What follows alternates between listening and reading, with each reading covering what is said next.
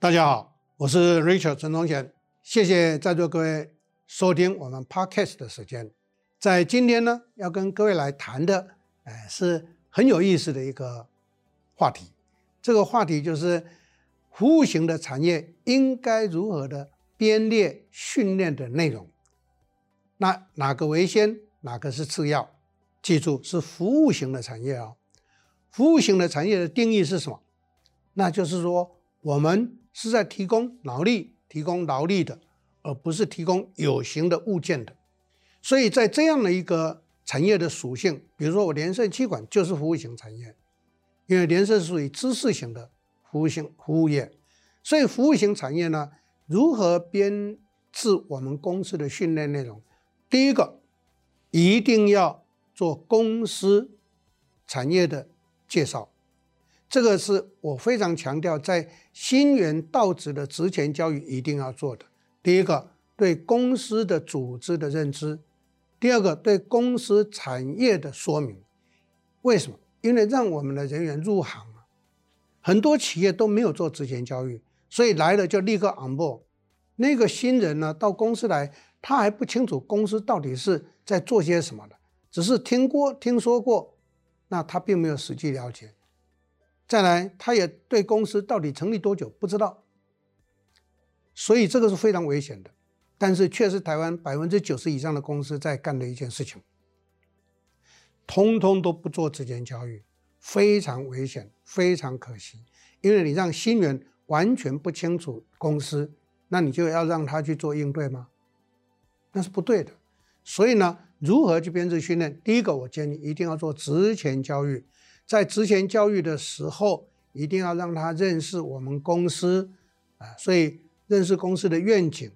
认识公司的文化，认识公司的组织，认识公司的这个严格，就是我们公司什么样的公司，那历经过多少年的发展跟成长啊，然后呢，让他们严格清楚之后，让他们来了解我们企业的基本文化是些什么，因为我们企业的基本的规矩是些什么，所以就要让让他知道什么公司的制度，公司的作业流程。最后就是要让他了解，在我们这样的一个服务性产业，我们的目的是什么？我们的经营的内容是什么？这一个重点前提之下，要让他非常清楚知道客户会问什么，我们要怎么样来回应。这个就是 Q&A，我称为叫 KM。对任何一个新进的同仁，第一个步骤一定要去做这种训练，让他快速的入行。让他快速的能够知道，在这样的一个企业里面，他如何去跟外头所有的有需求的社会大众，或者是有需求的目标客群呢，去做一些的沟通跟互动。所以第一个步骤要做职前教育，而且我可以跟各位强调，在劳动基准法里面规定的是什么？一个新进的人员到公司来了以后，要先让他知道公司所有的制度。工作规则是什么？然后才能签劳动契约。那我实际上在操作，我不用劳动契约这个名词，我都用任职同意书。其实任职同意书就是劳动契约。任职同意书里头就是要让他很清楚知道，来公司工作，一切遵守公司所有的规章制度、办法跟流程。所以呢，劳动基准法都讲得很清楚，你一定要职前让他清楚，然后他上任。就不会去犯错，所以他签了劳动契约，就代表他对公司的工作规则是完全清楚的。所以各位朋友们，这是第一个步骤，一定要做职前教育。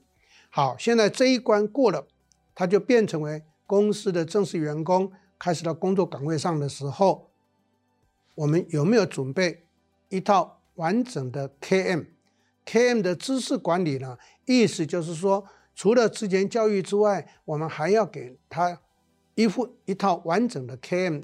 那通常我都会建议放在公司的企业资讯平台上面，那个叫 EIP，因为 KM 是可以随时去怎么样去浏览的，随时去找答案的。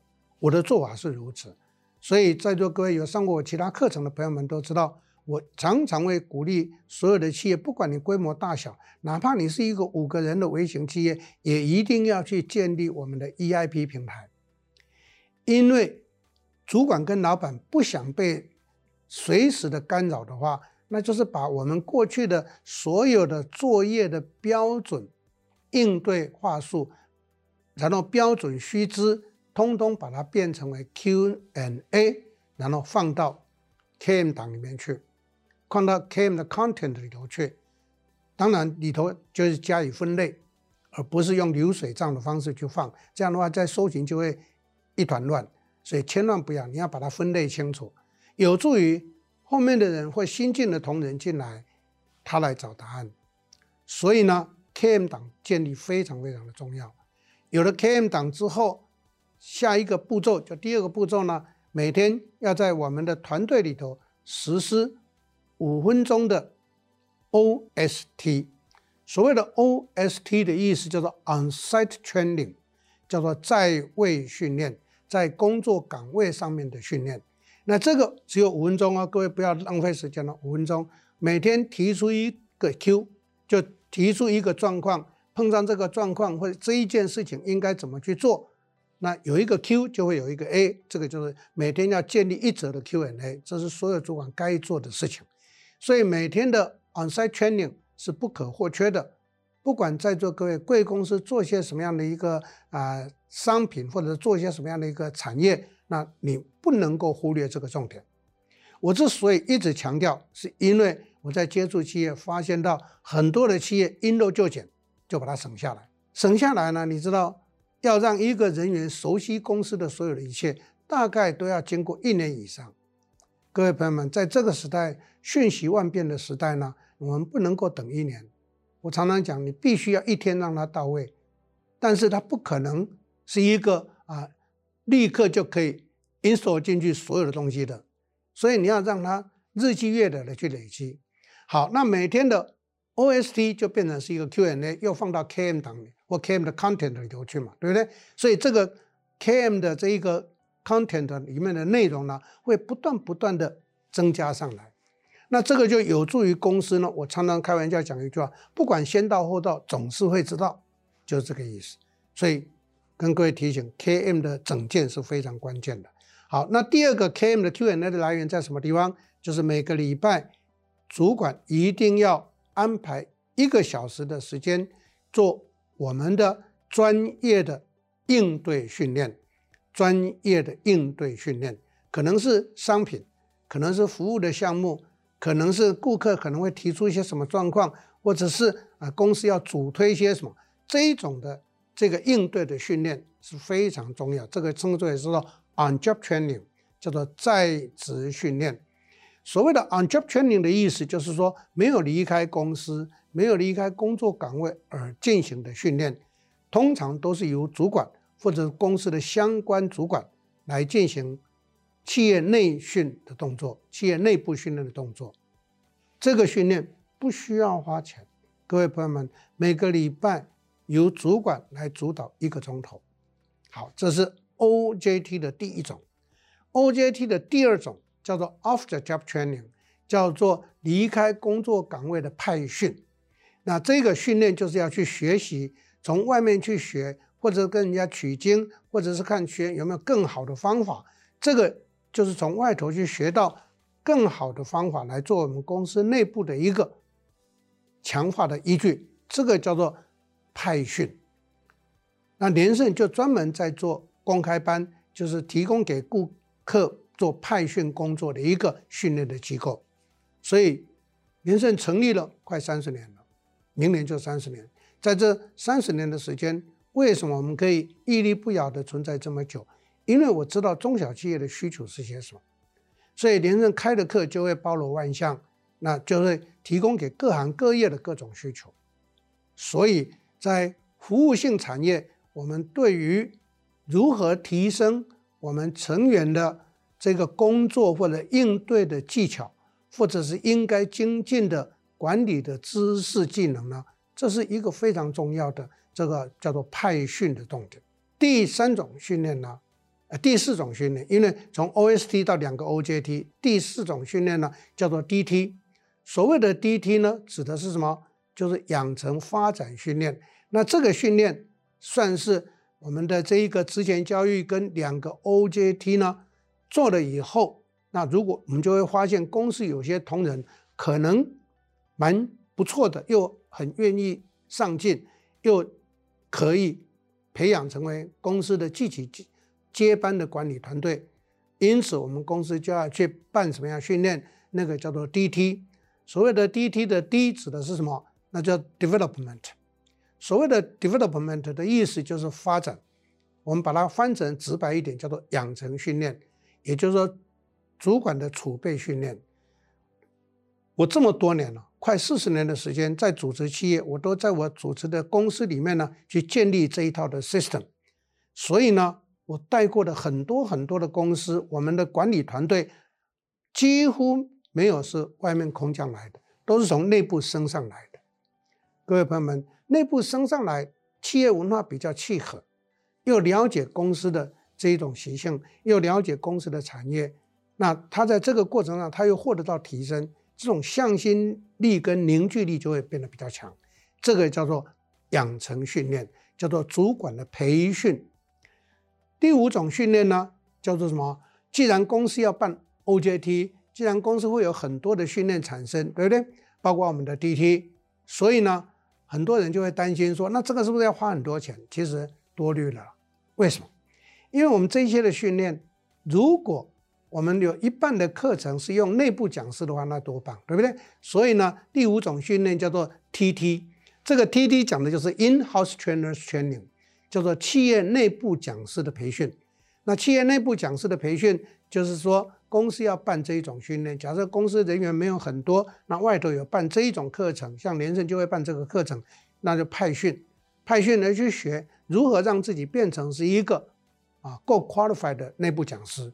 跟各位报告，讲师不是随便人可以当的，你满腹经纶，可是你。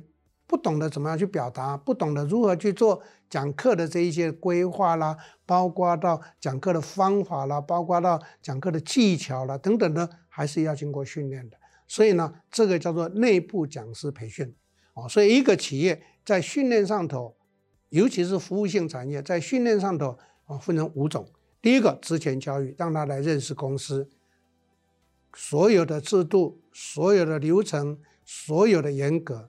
第二个，在 OST 来强化他的每天的日常应对啊，这是日积月累的。